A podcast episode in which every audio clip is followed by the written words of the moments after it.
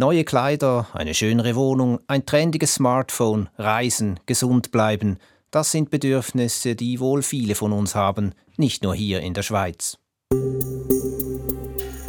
Möglich macht das alles die Wirtschaft, die wächst und den technologischen Fortschritt antreibt. Deshalb strebten alle nach Wirtschaftswachstum, sagt Jürgen Randers. People insist on economic growth. So it's not only the politicians nor only the business leaders, it is you and I. Du und ich. Nicht nur Unternehmen und die Politik wollen Wirtschaftswachstum, sagt der Co-Autor des berühmten Berichts Die Grenzen des Wachstums. Dieser Bericht wurde 1972, vor 50 Jahren, publiziert und hat damals eingeschlagen wie ein Blitz. It was the first time anyone said out loud that man cannot continue to increase his ecological footprint forever on a finite planet. Das sei das erste Mal gewesen, dass jemand laut ausgesprochen habe, dass die Menschheit ihren ökologischen Fußabdruck nicht unendlich ausdehnen könne auf einem Planeten mit endlichen Ressourcen, erinnert sich Jürgen Randers. Klimawandel, Überfischung, Abholzung, Wasser- und Luftverschmutzung, alles Themen, die bis heute nicht an Bedeutung verloren haben. Ganz im Gegenteil, in vielen Regionen der Welt sind die Probleme gar noch drängender. Wir schauen uns deshalb den Bericht von damals nochmals an und fragen, was er gebracht hat und welches Wirtschaftswachstum Zukunft hat, wenn die Welt eine Zukunft haben soll. Hier im Trend mit Klaus Ammann und Matthias Heim. Matthias, du hast dich mit dem Thema Wirtschaftswachstum und dem Bericht beschäftigt und du hast dich auch mit Jürgen Randers unterhalten, eben einem der Autoren des Berichts. Richtig, Randers ist inzwischen 76-jährig. Er ist emeritierter Professor für Klimastrategien an der Norwegian Business School und er lebt und forscht in Oslo. I am in my home in Oslo, where I have been most of the time the last two years. Ich habe ihn zwar nicht physisch vor Ort getroffen, sondern ich habe mich per Video mit ihm unterhalten und ich habe mit ihm gesprochen über den Bericht und auch seine Wirkung und vor allem eben auch, wie er heute den Zustand der Welt betrachtet und was das Wirtschaftswachstum alles ausgelöst hat. Als erstes müssen wir wohl kurz noch mal klären, worum es im Bericht Grenzen des Wachstums damals genau ging, Matthias. Ja, gedacht war der Bericht als Bestandesaufnahme über den Zustand der Welt. Dann aber wurde auch untersucht, wie es weitergeht, wenn man eben so leben würde wie damals. Gerade auch angesichts des äh, Bevölkerungswachstums, auch mit Blick auf die Umwelt natürlich. Und dann gab es noch einen technischen Aspekt. Die Berechnungen wurden damals mit ganz neuartigen Computermodellen durchgeführt. Insgesamt war es aber ein recht düsteres Bild, das die Autoren und Autorinnen da gezeichnet haben.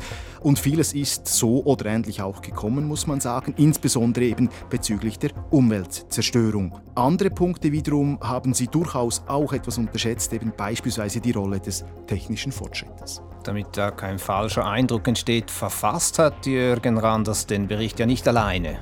Genau, er hat ihn geschrieben zu Beginn der 70er Jahre zusammen mit Donella und Dennis Meadows, einem Forscher-Ehepaar aus den USA. Äh, Donella Meadows ist inzwischen verstorben und in Auftrag gegeben hat der Bericht damals der Club of Rome, den es auch heute noch gibt und der seinen Sitz in Winterthur hat. Und vielleicht noch wichtig zu wissen, das Ziel des Clubs ist eine langfristige Sicht auf die Welt und deshalb stehen eben auch die Folgen des steten Wirtschaftswachstums so stark im Zentrum. Nun, Matthias, wir haben eingangs gesagt, äh, dass dieser Bericht eingeschlagen habe wie ein Blitz 1972 bei seinem Erscheinen. Warum das? Ja, da müssen wir uns geistig kurz in die Zeit der 70er Jahre zurückversetzen. Die Schweiz, aber auch Europa und die USA erlebten damals 25 Jahre Wirtschaftsboom. Also das heißt, es ist stets aufwärts gegangen. Das Leben von Millionen von Menschen hat sich stetig verbessert, äh, physisch, also wirklich mit Bezug auf die Gesundheit, aber auch materiell. Äh, denken wir an all die neuen Güter, die da hinzugekommen sind. Autos, Fernseher, Kühlschränke, exotische Früchte, die nun erhältlich waren oder eben auch Fernreisen mit dem Flugzeug waren nun plötzlich möglich. Und dann kam eben dieser Bericht, die Grenzen des Wachstums, der die negativen Folgen dieses Wirtschaftswachstums aufgezeichnet hat. Genau, wobei natürlich eben diese negativen Auswirkungen der Umweltzerstörung durchaus schon sichtbar waren. Äh, in etlichen Flüssen und Seen in der Schweiz war es damals nicht mehr möglich zu baden, so wie das heute selbstverständlich ist. Äh, schlicht und einfach deshalb, weil die Gewässer zu verschmutzt waren, weil mancherorts eben der Schaum meterhoch stand. Aber besteht nicht die Gefahr, dass wir aus heutiger Sicht die damalige Bedeutung des Berichts ein bisschen überhöhen? Nein, ich glaube nicht, denn bereits unmittelbar nachdem dieser Bericht publiziert wurde, war das Echo darauf immens groß. Äh, so hat beispielsweise der damalige Bundesrat Nello Celio 1972 sogar eine politische Würdigung vorgenommen und abgegeben. Und das war damals etwas ganz Außerordentliches und es wäre heute auch immer noch etwas Außergewöhnliches, wenn ein Bundesrat oder eine Bundesrätin einen internationalen Bericht eben minutenlang würdigen würde. Hören wir uns doch mal an, was äh, Nello Celio damals gesagt hat. Gestatten Sie, dass ich äh, zuerst sage, dass diese äh, Studie eine sehr wertvolle ist, äh, weil zum ersten Mal eine wissenschaftliche Studie gemacht wird, nicht nur über die Frage des Umweltschutzes, sondern über die Gesamtfrage der Zukunft der äh, Welt und unserer Existenz. Und als politische Konsequenz daraus ist Celio zu folgendem Schluss gekommen. Seit einigen Jahrzehnten denkt man nur an einen unbeschränkten äh, Wachstum, an eine Vermehrung des Wohlstandes, eine Disziplin und eine Bremse scheint mir notwendig. Wie gesagt, das war 1972 zu einer Zeit, als es eben scheinbar stetig immer aufwärts ging. Nun, Matthias, häufig ist es ja so, dass sich die Aufmerksamkeit, der Hype um ein bestimmtes Thema dann auch widerlegt. Äh, das ist richtig, aber eben dieses Buch ist nicht einfach dann in der Schublade verschwunden, sondern es löste eine breite gesellschaftliche Debatte auch aus und eine Debatte, die eigentlich bis heute anhält. Denken wir an die verschiedenen Grenzen des Wachstums, die inzwischen auch aufgezeigt wurden oder immer noch werden. Äh, zwar haben wir in der Schweiz beispielsweise die Gewässerverschmutzung inzwischen besser im Griff als in den 1970er Jahren, aber eben weltweit gesehen ist dem überhaupt nicht so. Und auch die Folgen des Klimawandels, die treffen uns ja aktuell genauso so wie äh, viele andere Menschen und Staaten ebenfalls. Und dann sind halt auch neue Herausforderungen hinzugekommen. Äh, denken wir beispielsweise an die schädlichen Aspekte für Mensch und Natur bei der Gewinnung von Rohstoffen, die wir ja zum Beispiel dann für Batterien von Elektroautos oder eben Smartphones brauchen. Matthias, kommen wir zurück zu Jürgen Randers, dem Co-Autoren des Berichts, mit dem du gesprochen hast. Wie beurteilt er denn heute dieses ungebremste Wachstum, 50 Jahre nach Erscheinen des Berichts? Also grundsätzlich war und ist er nicht per se gegen das Wirtschaftswachstum, obschon der Bericht häufig auch so verstanden und so gelesen wurde. Hier widerspricht Jürgen Randers ganz vehement. Er sagt, eine Volkswirtschaft könne sehr wohl stetig wachsen, das sei nicht das Problem. The GDP will continue to grow. That's not a problem. The problem is the human ecological footprint since we live on a finite planet with many planetary boundaries. Das Problem sei vielmehr der ökologische Fußabdruck, den wir auf einem Planeten mit endlichen Ressourcen hinterlassen. Und was ihn heute am meisten bedrückt, ist eigentlich die Tatsache, dass in den vergangenen 50 Jahren die Zerstörung der Erde weiter vorangeschritten ist. Not only am I saddened by this. I'm now 76 years old, so I'm starting to get really depressed by the fact that no one listens. Und dies eben trotz der Warnungen vor 50 Jahren und eben auch trotz des Echos, das dieser Bericht damals ausgelöst hatte. Und er hat damals ein vergleichsweise pessimistisches Bild gezeichnet und er zeichnet es eben auch noch heute. Wo sieht denn Randers heute die Gründe, dass es trotz der Warnungen so weit gekommen ist, zum Beispiel beim Klimawandel? Ja, also eines der Hauptprobleme ortet er bei der Umweltzerstörung, die bisher einfach keinen Preis hatte. Äh, weil der Ausstoß von Schadstoffen billig sei, werde das halt gemacht, so anders. It is cheap to emit pollution. You know, pollution will be emitted. Und um dem einen Riegel zu schieben, gibt es eben aus seiner Sicht zwei Möglichkeiten. Nämlich? Jürgen Randers spricht sich ganz klar dafür aus, dass Regierungen gewisse Dinge schlicht und einfach verbieten sollten. Also zum Beispiel sollten fossile Energieträger wie Kohle oder Öl innerhalb von zum Beispiel 30 Jahren schrittweise auslaufen. It is basically that the government decides that you know It is not legal to use coal, oil and gas. It will be phased out over the next 30 years. Und mit einer solchen Übergangsfrist wäre dann eben auch klar, in welche Richtung es weitergeht. Und die Wirtschaft hätte dann auch die entsprechende Gelegenheit, sich an diese äh, sich verändernden Gegebenheiten anzupassen und eben auch Alternativen zu entwickeln und voranzutreiben. Trotzdem Verbote sind radikal. Könnte man denn nicht einfach eben den Umweltzerstörungen einen Preis geben, also das zahlt, wer die Umwelt zerstört?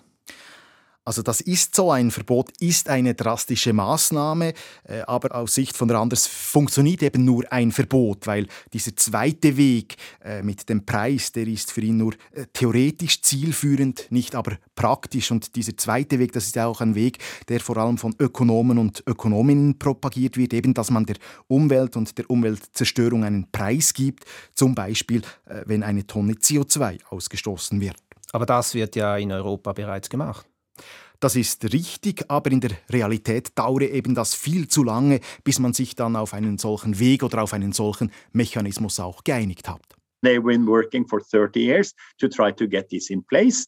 They have not been able to get it in place because people don't want a high carbon price. Während 30 Jahren habe eben die Politik beim CO2 versucht, ein, äh, einen solchen Preismechanismus zu installieren. Nur sei das Problem, dass eben die Bevölkerung gar kein solches Preisschild wolle, so das Fazit von Randers. Und all das kümmere halt eben die globale Erwärmung nicht, die schreite parallel dazu unaufhaltsam voran. Und dann kommt vielleicht noch hinzu, dass eben so ein Preisschild äh, für das CO2 noch das beste Beispiel ist, das wir aktuell haben. Denn äh, für den Ausstoß von vielen anderen klimaschädlichen Stoffen, wie beispielsweise Methan, gibt es eben noch gar nichts Vergleichbares. Und es gibt auch nichts Vergleichbares zum Beispiel bei der Verschmutzung von Wasser. Und zwar weder hier bei uns in der Schweiz noch global. Nun, dieses Preisschild, das gibt ja Ökonomen, die dieses befürworten. Einer von ihnen ist Aimo Brunetti von der Universität Bern. Er hat sich kürzlich auch an einer Vorlesung zum 50-Jahre-Jubiläum des Buchs Die Grenzen des Wachstums dazu geäußert. Und du, Matthias, hast mit ihm darüber gesprochen. Genau, ich war bei Aimo Brunetti im Büro an der Universität und wollte eben genauer wissen, was denn aus seiner Sicht dafür spricht, dass man der Nutzung der Umwelt einen Preis gibt. Der größte Kritikpunkt am Wachstum ist die, Umwelt, äh, die Umweltbelastung, das ist klar. Und das hängt damit zusammen, dass eben hier ein klares Marktversagen besteht, dass die externen Effekte, die sogenannten, nicht berücksichtigt werden. Also wir können die Umwelt zu einem gewissen Grad gratis verschmutzen und wenn, wenn das zu viele Leute tun, dann führt das eben zu einer Überlastung des Systems. Und da ist ganz klar, ich meine, dass viele Punkte der Wachstumskritik kann man leicht entkräftigen. Das ist ein ganz relevanter Punkt. Also wir müssen die Umwelt in das Preissystem integrieren. Wir müssen die sogenannten externen Effekte internalisieren, damit das Wachstum wirklich auch längerfristig äh, aufrechterhalten bleiben kann. Wo zeigt sich, dass das funktioniert? Wenn Sie zum Beispiel eine CO2-Steuer einführen, eine CO2-Abgabe, dann geben Sie eigentlich zusätzlich zu den Kosten, die man hat, das Benzin äh, in die Schweiz zu bringen und zu produzieren, geben Sie noch zusätzlich einen Kostenfaktor, der die Umwelt berücksichtigt. Und wenn Sie da einen Aufschlag machen, dann werden die Leute vorsichtiger umgehen und weniger dieses Gutes verbrauchen, werden quasi diese externen Effekte internalisieren. Das ist, der, das ist das Wichtigste.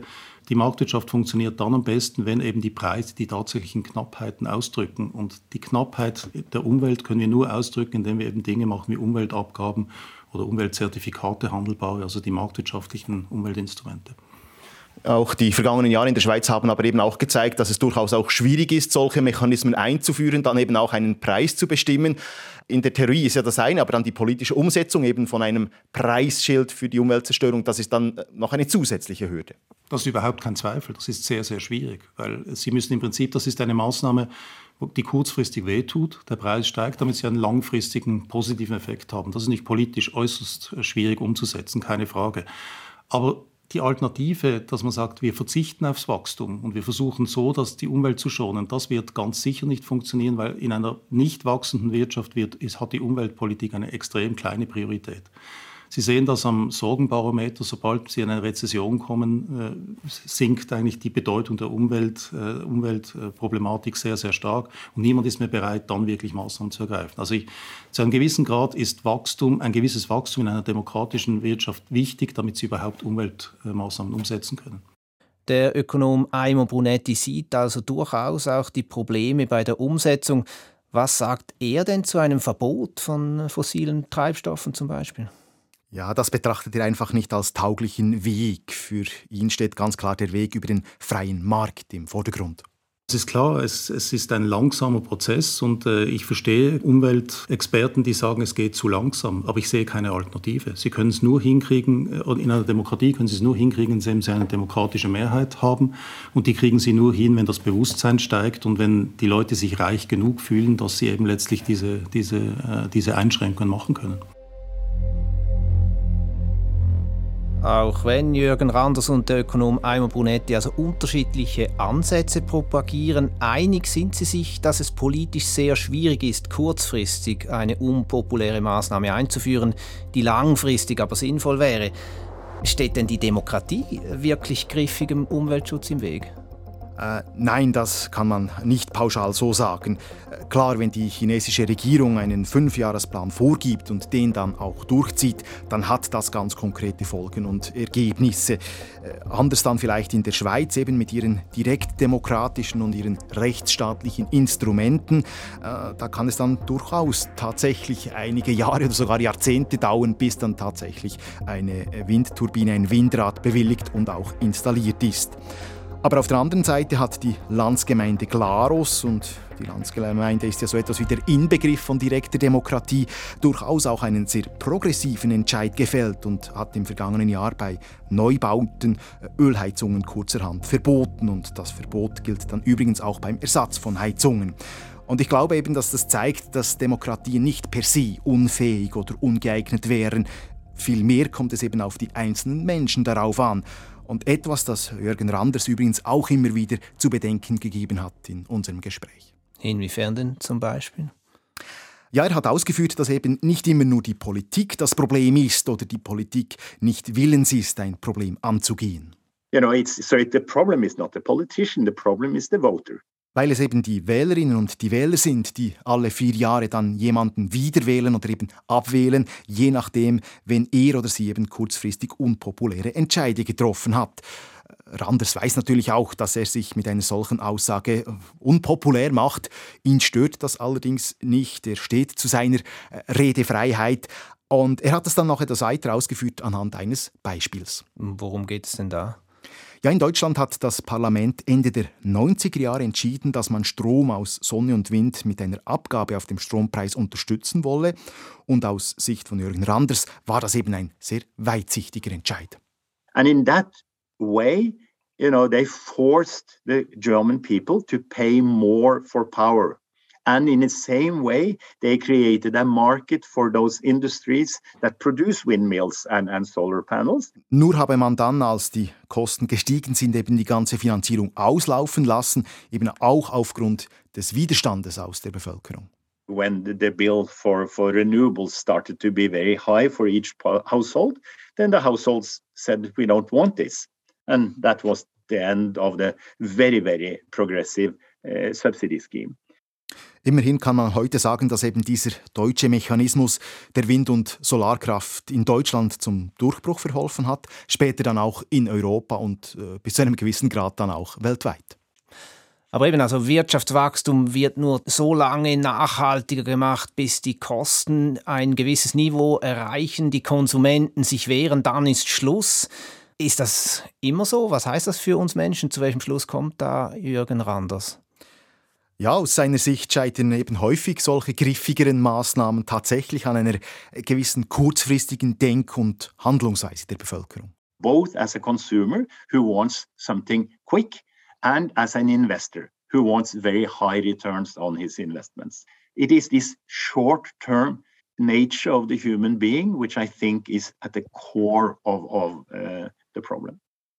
Und diese Kurzfristigkeit erachtet er eben als Kern, dass es nur relativ schleppend Verbesserungen gibt, wenn denn überhaupt. Matthias Heim, wenn wir das nun zum Schluss zusammenfassen, müssten wir schlicht gesagt einfach auf Wirtschaftswachstum verzichten.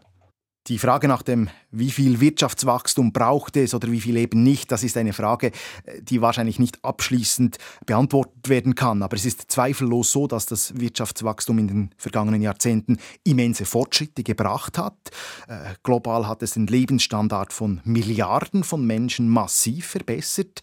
Äh, auch hat dieses Wirtschaftswachstum zu riesigen technischen Fortschritten geführt, durchaus auch mit positiven Effekten auf die Umwelt. So ist beispielsweise der ökologische Fußabdruck von einer Person in der Schweiz seit 1970 gesunken, und zwar deutlich um ein Drittel, und das erst noch bei größerem Lebensstandard. Aber nichtsdestotrotz leben wir halt nach wie vor über unsere Verhältnisse, und das geht nach wie vor auch zu Lasten der Umwelt. Eben denken wir an den fortschreitenden Klimawandel, denken wir an die übernutzten Fischbestände oder eben auch an die Biodiversität, die stetig kleiner wird wie Wirtschaftswachstum den Planeten an die Grenzen bringt. Besten Dank, Matthias Heim. Wo die Wirtschaft wächst, wie und mit welchen Folgen, darauf schauen wir hier im Trend. Bis zum nächsten Mal, sagt Klaus Ammann.